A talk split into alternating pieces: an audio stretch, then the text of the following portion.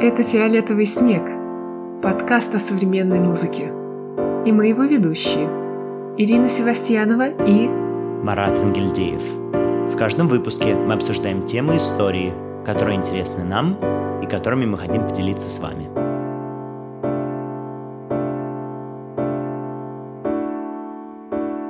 Привет всем нашим слушателям! Уже в новом году мы продолжаем делать подкаст «Фиолетовый снег» и очень рады, что вы нас слушаете. Привет, Марат! Привет, Ира. Как обычно, начинаем с приветствия. И действительно, приветствуем всех наших слушателей. Надеюсь, вы успели отдохнуть, перезарядиться. Кто-то, может быть, даже послушал наши предыдущие выпуски. Ну, а мы продолжаем работать. И сегодня у нас интервью с гостем, а вернее с гостей. Кто же наши гости? Да, у нас давно не было интервью, и мы всегда стараемся знакомить вас с наиболее активными и важными героями мира современной музыки.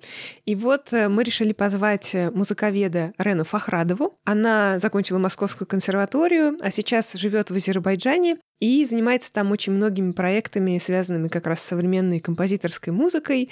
И я наблюдала э, прошлым летом за ее фестивалем. Мне было очень интересно, к сожалению, я тогда не могла поехать. И, в общем, мне с тех пор очень интересно поговорить с Реной, узнать, что происходит в Азербайджане с современной музыкой, потому что, не знаю, как ты, Марат, но я мало знаю вообще об азербайджанской культуре и о современных каких-то композиторах. И поэтому нам просто интересно узнать, как там происходит, устроено. И Рена, к тому же, прекрасный исследователь, и мы с ней немножко об этом тоже поговорим. Спешим напомнить, чтобы вы подписывались на наш телеграм-канал, потому что там можно следить за всеми э, новостями современной музыки. К сожалению, в этом году э, новости не очень хорошие. От нас ушло много композиторов и творцов, и поэтов в том числе, и мы об этом тоже рассказываем, потому что эти события, они все равно влияют на современную музыку и на тех, кто ее делает, и нам хочется делиться этим тоже с вами, как бы не было грустно. Но в то же время мы постим там, как обычные подборки наши, и разделаю замечательную подборку событий на январь,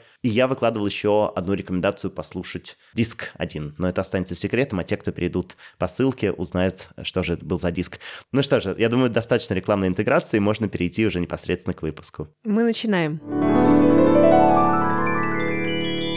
Привет всем нашим слушателям. И сегодня мы очень рады еще приветствовать Рену Фахрадову, музыковеда, куратора, которая сейчас живет в Азербайджане и занимается проектами, связанными с современной музыкой. Рена, привет! Привет! Привет, Рена! Очень рада, что мы тут все собрались. Да, мы собрались в таком виртуальном пространстве. И, наверное, наши первые вопросы будут связаны с азербайджанской современной музыкой и с фестивалем, которым ты занимаешься.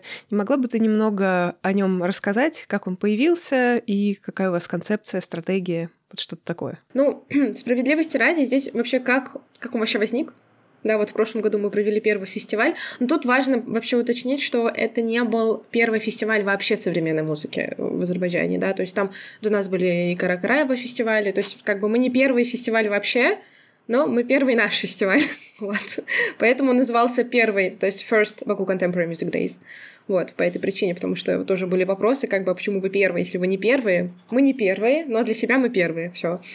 А, вот, и я когда приехала, в принципе, здесь была уже такая интенция на то, что мы хотим сделать фестиваль.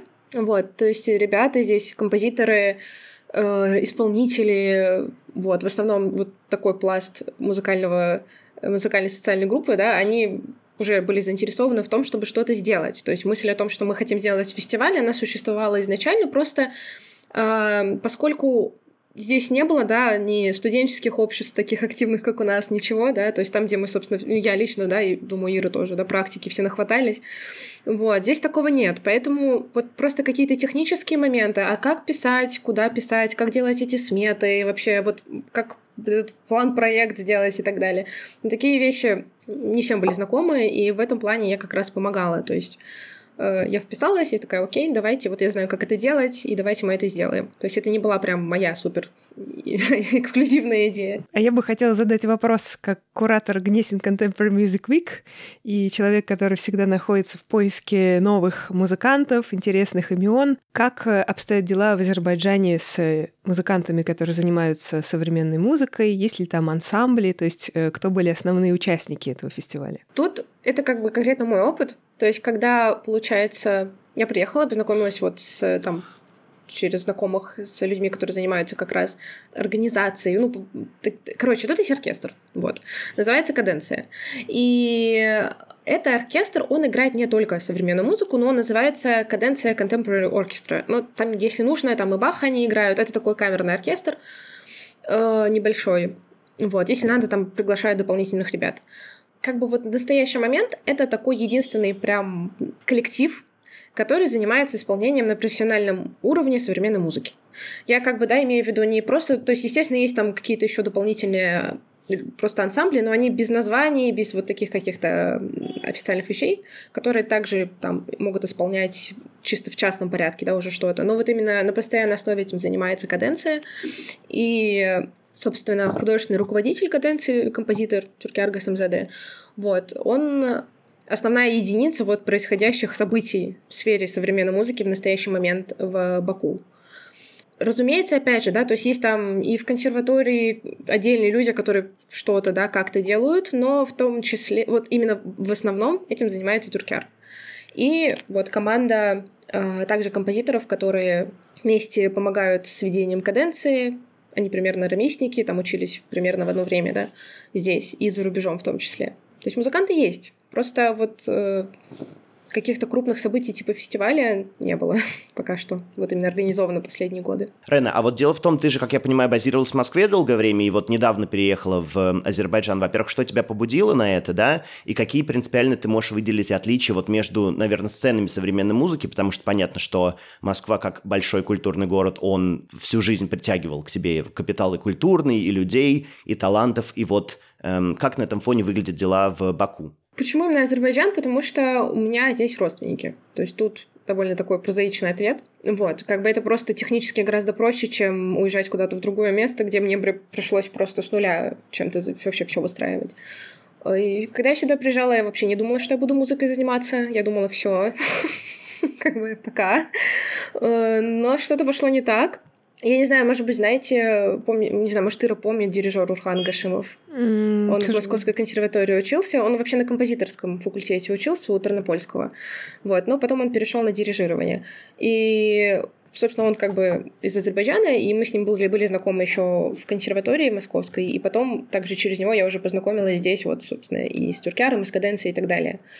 Вот. Это просто важно в контексте того, что как бы если мы бы не были знакомы с Урханом, я бы не, не занималась сейчас ни фестивалем, ничем. То есть это реально случайность просто, то, что так получилось, что я вернулась в музыку. И какое было еще в рамках этого? Да, какие отличия ты бы выделила? Ну и в том числе, наверное, сложности, вытекающие с этим. Угу.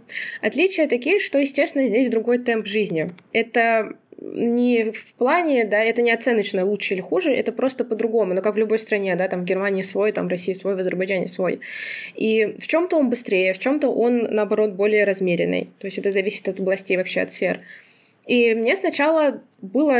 Я, я просто привыкла вот к этой вот судорожности московской, вот это нервы постоянные, ты постоянно куда-то опаздываешь, постоянно что-то все, все как-то валится, ты не успеваешь. Я вот на таком абсолютно ужасе приехала, и на самом деле это хорошо потом стало.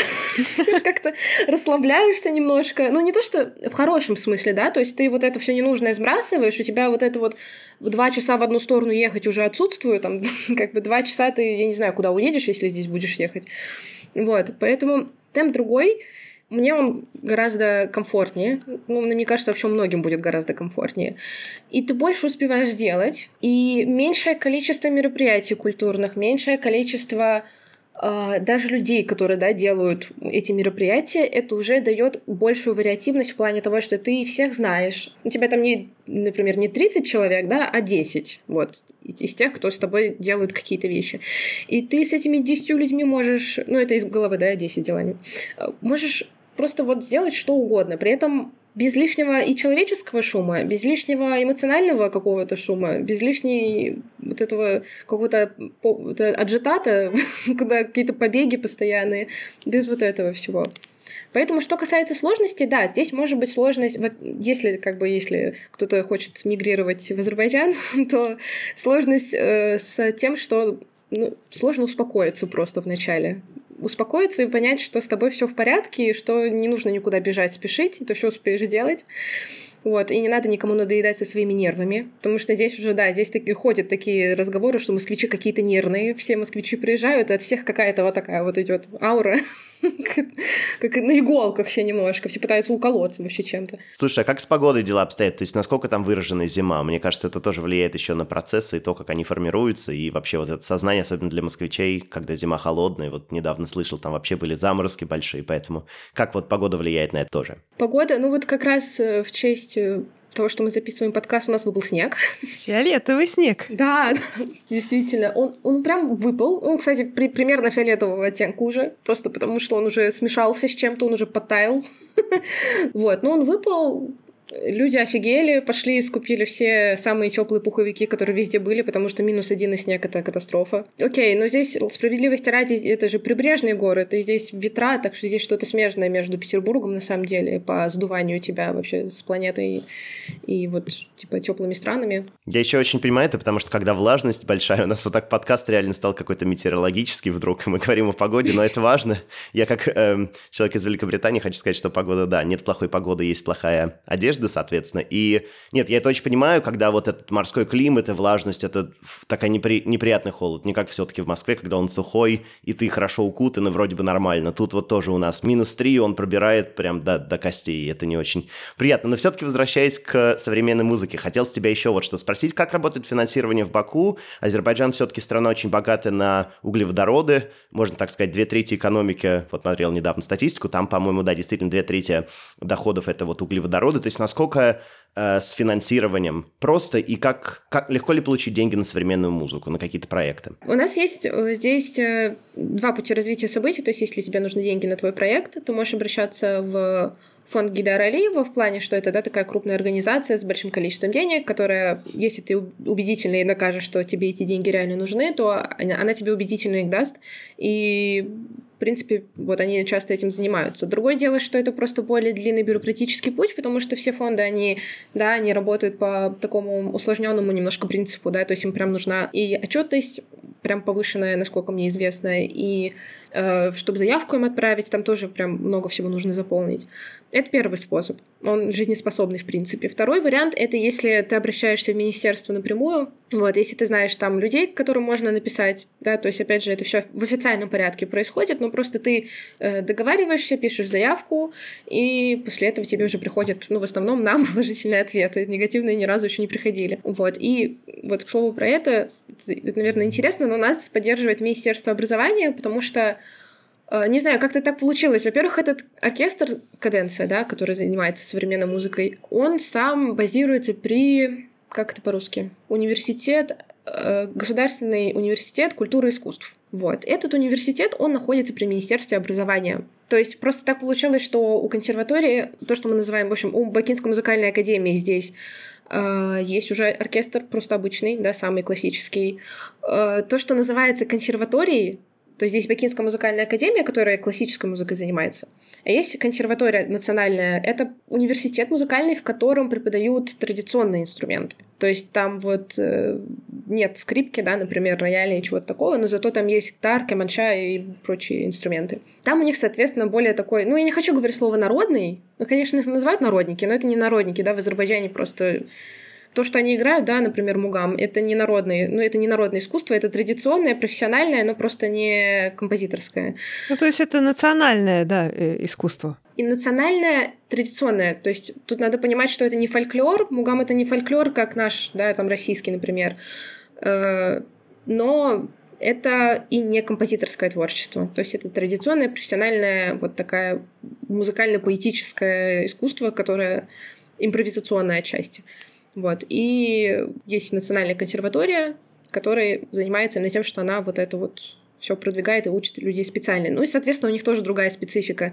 И поэтому, чтобы куда-то прикрепить этот оркестр, как я поняла, было принято вот решение прикрепить его к Университету культуры и искусства, это Министерство образования, и теперь все наши проекты музыкальные спонсируются Министерством образования, вот как-то так. Ну, то есть, суммируя, можно сказать, что деньги у вас, получается, есть, и получить их тоже можно. То есть это не такая большая проблема. Есть можно небольшая проблема, но и деньги тоже небольшие, как и проблема. Так что, да.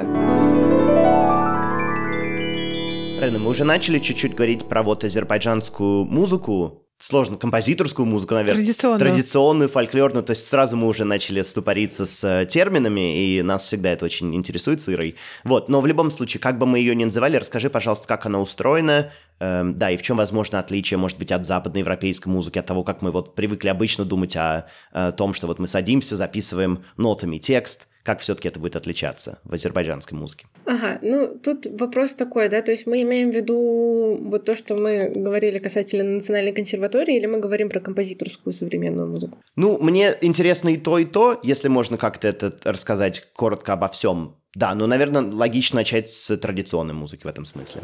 Ну, я могу сказать, во-первых, что я не, не прям специалистка в этой области, то есть я могу там где-то прям не, не супер точную инфу сказать, да, поэтому я, пожалуй, какие-то терминологические штуки буду опускать. Я могу именно с позиции человека, который ну, с одной стороны, имеет, да, отношение к этому, ко всему, но чисто, не знаю, этнически.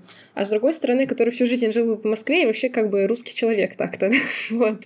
И который вдруг попал в Азербайджан и что-то начал в своей жизни понимать и другое. Вот, с этой стороны могу сказать, что, во-первых, это очень интересно, и вот, вот именно когда мы говорим про азербайджанский мугам, это для человека, который не вырос в этой традиции, это может звучать очень необычно и непривычно, да, потому что это такая нелинеарная музыка. Там она строится вообще иначе. И в моем случае, вот именно как слушательский опыт, она у меня воспринимается как что-то такое вот я скажу слово медитативное, да, но это не в таком как бы даосском понятии медитативное, это в каком-то вот внутреннем, да, то есть мы вот берем человека, и вот, вот он это слушает, и там каждый звук, он отзывается. Кого-то это абсолютно у кого-то прям вот ну, раздражает, то есть кому-то это вообще не нравится, потому что вот именно, да, там из европейцев, которые, в том числе я видела, слушают, у них это вызывает непонимание, недоумение, то есть это как бы это не, не классическое понятие красоте, да, вот, которое нам прививают, там, Моцарт, Бетховен и так далее. Это нечто, вот, там, где красота, она движется по другим закономерностям, и довольно философская вообще штука сама по себе. То есть там очень много всего связанного и с философией, да, арабской, и с э, персидской, и с э, религией. Там, в общем, очень много всего намешано, поэтому, чтобы это понимать, это просто надо обладать какими-то колоссальными знаниями.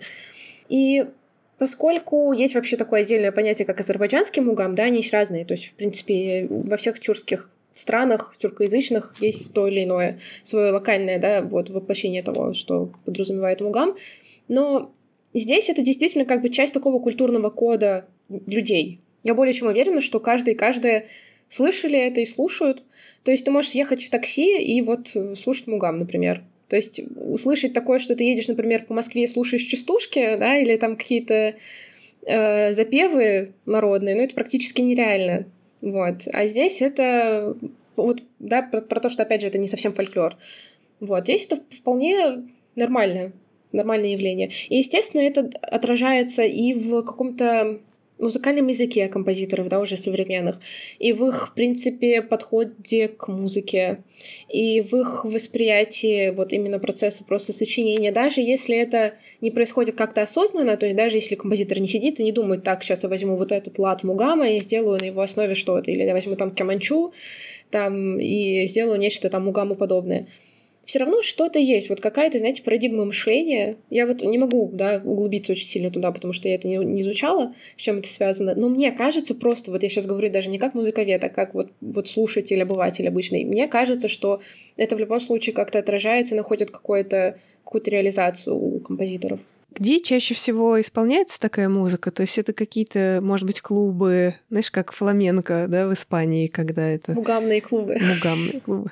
Нет, ну я имею в виду в хорошем смысле слова, да, э, какая площадка лучше всего подходит для слушания мугаму? То есть э, подходит ли он для больших залов или, наоборот, лучше в какой-то камерной среде атмосфере? Ну, вообще, исполняется на практике в самых разных местах. И в филармонии, и дома у кого-то. То есть это абсолютно такое, да, то есть свободное искусство в этом плане. Но вообще это же устное искусство, и там оно не письменное. То есть понятно, что сейчас что-то записывают. Но изначально как бы и обучение, оно абсолютно в устной форме происходит, от учителя к ученику.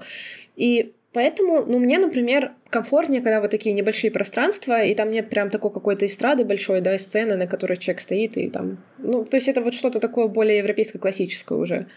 Ну, в принципе же, раньше тоже, когда там в 19-17 веках, там же не было прям сцены. Поэтому в классической форме это не должно исполняться прям так, но как бы разницы нет.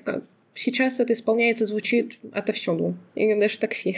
Слушай, а как это влияет на все-таки современное поколение уже композиторов, которые, может быть, стараются смешивать национальные традиции и вот как раз-таки западноевропейский подход к сочинительству? То есть э, есть такой синтез? Существует ли он? Мне кажется, он есть, да, вот опять возвращаясь да, к тому, что я сказала, что что-то есть, просто это что-то надо очень сильно изучать глубоко.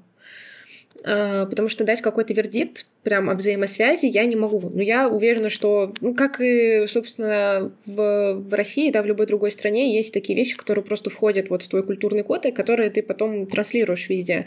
Но другое дело, что, например, когда страна размером с Россию, а другое дело, когда э, страна размером с Азербайджан, да, это большая, огромная разница. И если в России поликультурность вот эта, она достигла просто какого-то апогея своего, и ты в одной части России просто услышишь то, что, ну, ты в жизни не услышишь другой вообще, то есть оно даже не никак не связано. Вот. То в Азербайджане, конечно, тоже есть, ну, как в любой другой стране, мультикультурализм. Но, опять же, люди живут плотнее, теснее, и, соответственно, взаимосвязь, она глубже. И, соответственно, вы слушаете примерно что-то одно, ну не, не прям одно и то же самое, но звучит у вас ваших во всех регионах что-то, что переплетено с другими местами так или иначе. Поэтому обязательно должно быть что-то, что будет сказываться вот именно в таком масштабном плане на образ мысли, именно, знаете, это как музыкальное мышление. Не знаю, сколько вообще, то есть можно поспорить с этим словосочетанием, но нечто, что подразумевает вот именно музыкальный язык композиторский, который и с э, пониманием времени связан, и с пониманием формы, и с пониманием структуры. Вот. Это в любом случае обуславливается и окружением, и вот этим образом мысли, и так далее, и так далее. Поэтому есть, да, взаимосвязи. А, можно еще маленький вопрос про такую независимую сцену, может быть, экспериментальной музыки, э, электронную сцену. Как с этим обстоят дела в Азербайджане, если тебе что-то известно? Да, мне известно, что это не, ну, с этим ну, практически не обстоят дела в Азербайджане. То есть вот я сейчас скажу, да, и наверняка есть где-то люди, которые этим занимаются, но мне они неизвестны. То есть прям, чтобы... Вот, например, у нас есть площадка, на которой у нас происходят все наши события. Это Мугам-центр. Ну, кстати, вот Мугам-центр. Он там как не только Мугам звучит, как раз у нас там фестиваль проходит, да, но, в общем, называется так. Международный Мугам-центр. И там вот, например, ничего экспериментального более, чем, более экспериментального, чем контакты Штахаузена, которые мы поставили на нашем фестивале, не было. Вот, ну, да, я имею в виду, окей, там Саш Хубеев вот звучал, вот. Ну, вот, вот, вот это экспериментальное, самое в Мугам-центре, что было. Такого вот, как это было в Москве, то, что граничит с андеграундом каким-то, да, такого Здесь, по крайней мере, я не знаю. Наверняка что-то есть, но оно не, не, не так развито. Но в любом случае, если вы живете в Азербайджане и слушаете наш подкаст, вот теперь знаете, с кем можно связаться, заколабиться и тоже придумать какой-то интересный в этом смысле проект. С удовольствием. Просто прям вообще я супер за. Э, Рена, я немножко поясню для наших слушателей, что ты училась как музыковед э, в консерватории и там изучала творчество Жерара Гризе, я обожаю этого композитора. Я всем его рекомендую слушать. Не знаю, э, как ты к нему относишься, потому что есть, мне кажется, разные типы исследователей. Есть те, кто действительно прям становится фанатом своего композитора, да, или вообще предмета исследований. А есть те, которые просто наблюдают со стороны. да, такие в более наблюдательной позиции люди находятся. Вот э, как ты относишься к Гризе? И, может быть, э, не знаю, э, рекомендуешь ли ты нашим слушателям послушать что-нибудь из его произведений? Именно что касается Гризе, вообще у меня, да, я занималась и Гризе, и вообще всеми этими спектральными дяденьками. В смысле, и Мюрая, у меня там даже Радулеску возник в какой-то момент. Что касается Гризе, то мне, например, вообще было очень интересно сравнивать его подход с тем же Мюраем, потому что они абсолютно разные. То есть это вот когда мы берем какое-то явление как спектральный метод, да, например, то есть, в моем понимании, это не направление и не школа, тем более, потому что где-то есть вот эта вот спектральная школа, что меня ставит просто в тупик, потому что я не понимаю, кто кого чему научил. То есть, почему это называется школой? Ну, окей. Схоластики такие. Ну, то есть, непонятно. Вот. И направление тоже не очень понимаю, потому что это, ну, это по сути метод, да, то есть вот они спектрограмму делали, и на основе спектрограммы писали свои сочинения. Со мной можно поспорить, конечно, я не против. Но вот мне кажется, что, в общем, это не то, ни другое. А можно чуть-чуть пояснить тоже для слушателей про спектрограмму? Что это такое? Конечно. Вообще, что это такое? Как бы у нас, вот, можно с химией сравнить. Все состоит из атомов, вот, вот все наши салфеточки, стулья и еще прочее. А в звуке все состоит из таких же атомов, но они называются обертоны, гармоники, частоты, да, то есть по-разному. Но обертоны, проще говоря. И, в общем, как бы вот мой голос отличается от голоса э, Марата и Лиры, потому что у нас разные обертоны в голосе. То есть у нас у меня один набор обертонов, там у Иры другой, Марата третий, там у, у того, кто нас слушает, четвертый и так далее, и так далее. И э, спектрограмма — это то, что позволяет узнать, какие именно обертоны какие именно атомы типа составляют вот мой голос, там ваш голос, наш голос, и вообще чем он отличается от их голоса, и вот это вот называется спектрограмма. И композиторы, они как раз в 70-х годах 20 века, они сделали такие программки, которые позволяют взять какой-нибудь э, случайный звук, э, проспектрограммировать его и посмотреть на весь этот ужас и написать на это еще музыку. То есть использовать вот эти данные, полученные в результате этой спектрограммы, уже э, либо э, звук высотный, то есть ты просто физически берешь те звуки, которые ты там нашел. То есть, ой, там обертон, ноты до. Вот, буду, буду использовать. Либо структурно, то есть ты смотришь, как развивается эта спектрограмма, то есть где там ее пик, она же как ну, она выглядит как такая жесткая кардиограмма. Я не знаю просто, как объяснить людям, которые не видели спектрограмму. Ну да, э, если вы записывали голосовые сообщения да, в телефоне, то там периодически вот она есть. Вот. Ну вот это очень похоже, да. И то есть можно посмотреть просто вот на, как Ира правильно сказала, да, на это аудиосообщение, которое называется спектрограмма, и где там ее пик, и как-то, где наоборот спад, постараться это структурно выразить форм, формы, да, то есть там где-то форма будет более плотная, где-то наоборот.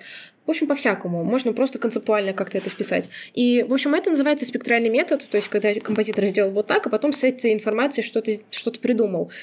Например, Гризе, он был максимально таким технарем, то есть он там рассчитывал акустические свойства зала, в котором будет звучать его музыка, вот он математика, вот эти все цифры, формулы, физика, вот это он обожал. И с другой стороны был Мюрай, который к нам приехал не знаю, вот Ира точно была, Марат, наверное, не был в Москве, был? На тот момент нет. К сожалению, да. Но это было довольно занятно, потому что Мирай просто... Я помню, ему задали какой-то умный вопрос о том, как вот вы делаете, как вы используете это, значит, спектральный метод и так далее. И он как-то очень помно посмотрел на этого человека, я не помню, кто это был, и сказал, что, ну, вообще уже как бы я просто понимаю, как это должно звучать, и я просто пишу что-то, что похоже на то, как должен звучать, э, как должна звучать музыка, написанная после этой спектрограммы. Ну, то есть, ну, так тоже можно. Но возвращаясь все-таки к вопросу, какой бы произведение ты, возможно, могла посоветовать нашим слушателям, да, вот любимая, Гризе все-таки. Самая такая классическая, это, ну, вот эти его акустические пространства, Espaces акустики. Но если для людей, которые вообще, да, не слышали ничего, вот это, наверное, первое, что нужно него послушать. И там, кстати говоря, вот эта вот реализация спектрального метода, она максимальная, то есть она использует и в звуковысотном смысле. То есть он просто физически пытается вот этот спектр ноты си, по-моему, большой октавы тромбона, что-то он взял вот один звук буквально, делал его спектрограмму. Да, мне кажется, ми бемоль, но может я ошибаюсь. Что-то у меня где-то ми бемоль сидит. А по-моему, там в разных частях разные звуки, нет такого? Музыковеды собрались. Душнило, да. Душнило. Да, в общем, короче, он взял какой-то звук, да, большой октавы тромбона, и сделал спектрограмму, и реализовал. То есть он и в оркестре попытался передать, то есть просто чтобы оркестр звучал, как этот обертоновый ряд. И структурно он попытался это передать, потому что есть моменты там, где спектрограмма замутняется, потому что там появляются частоты, да, шумовые. Ну, то есть мы, это всегда тогда там воздух как бы колеблется, и у тебя создаются частоты просто пш, вот ну, такие вот. И как белый шум. И в форме это тоже также отражено. То есть там иногда есть моменты, где просто она замутнена до, макс... до, до максимума, потом она снова абсолютно чисто, кристально прозрачная и так далее. И в количестве частей, в общем, вообще там во всем это реализовано, поэтому вот это самое, может быть, такое понятное, что можно послушать и, в принципе, понять, что это себя представляет. Вот. Еще мне, ну, Vortex Temporum, но это как бы тоже классика. Вообще у него все сочинения такие классичные, как будто бы уже Там это больше вот мне нравится с точки зрения концепции именно как реализация разных форм времени. Вот, то есть время как у китов, время муравьев и время людей. Это действительно очень интересно, это так и воспринимается. Так что вот, наверное, вот эти два сочинения. Может быть, если я подумаю, я еще в комментариях ссылочку скину на что-то другое. Но пока что так, смотрим. А я очень люблю альтовый пролог, который есть в Гризе, потому что я считаю, что это абсолютно выдающееся произведение для альта. Мне кажется, даже для скрипки в музыке 20 века есть не так много подобных работ, а вот э, это альтовое сочинение, оно абсолютно... Ну, это культовое сочинение. Я не люблю это слово, но это действительно так. Рена, а вот э, все-таки да, потому что Гризе был объектом твоей исследовательской деятельности, хотел спросить, как у тебя вообще обстоят дела с исследованиями, и планируешь ли ты как-то развиваться дальше как музыковед, или пока эти планы под вопросом в связи с переездом твоим? Ну, именно прям как э, ученый человек. Вообще, мне бы очень хотелось. У меня вот с момента, когда я уехала, в каком году, 22-м? Да, 22-м. Э, с этого момента я ничего не писала. То есть, ну, я, честно говоря, и в 22-м не очень много чего писала. Но как бы сейчас это вообще ушло на второй план. Но у меня вообще вся деятельность, она происходит какими-то волнами. То есть, то я хочу делать это, то потом что-то другое начинаю делать, потом что-то возвращаюсь. То есть, у меня вот как-то это так. Я уже с этим смирилась и просто теперь планирую свою жизнь из, из расчета на то, что я могу резко вдруг начать писать с удовольствием, хотя мне вроде как... В настоящий момент мне делать это не хочется. Я бы хотела, конечно, защитить диссертацию, но, во-первых, здесь, э, здесь это имеет прям смысл в, в Азербайджане. Во-первых, потому что у тебя прибавка большая, там 200 монат, что ли, или 300. Ну, короче, если, вот если 200 умножить на 55, это как? Сколько будет? Калькулятор. Да, посчитай, пожалуйста, пока я тут рассказываю. В России за кандидатскую диссертацию дают 4000 рублей в месяц, тебе прибавляют зарплате. А в Азербайджане сколько, Ира? 200 а, умноженное на 55 — это 11 тысяч. Минимально. Это если не 300 тысяч. Если не 300 монат. То есть монат — это местная валюта. Вот я не помню точно сколько, но 200 или 300. То есть это значительная разница, во-первых. Все-таки, как человек в эмиграции, я не откажусь от дополнительных денег. Во-вторых, здесь э, система PhD, то есть она не реализована прям до конца, она не прям такая европейская, но, во-первых, она котируется.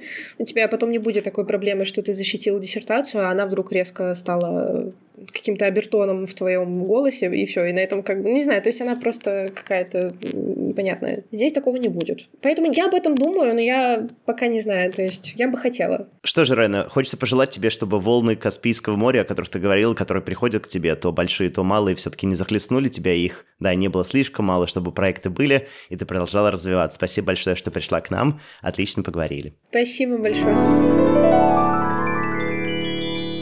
Вот такое интервью вышло у нас с Раной Фахрадовой. Мне было очень интересно с ней общаться и узнать что-то новое об Азербайджане. И надеюсь, вам тоже. А если вы пропустили какие-то имена, названия или рекомендации, то всегда обращайтесь к нашим ссылочкам. Мы прикрепляем их э, к эпизоду. Ну и больше информации вы, конечно, найдете в наших соцсетях и, главным образом, в телеграм-канале. В январе у нас выдастся достаточно сложный месяц. Мы много будем работать и заниматься другими проектами, поэтому, к сожалению, сожалению, скорее всего, вы нас не услышите до февраля. Но если вам хочется больше фиолетового снега, конечно же, можно переслушать какие-то из старых эпизодов. Они доступны и на стриминговых платформах, и в нашем телеграм-канале. Спасибо, что слушаете нас. Пока. Всем пока.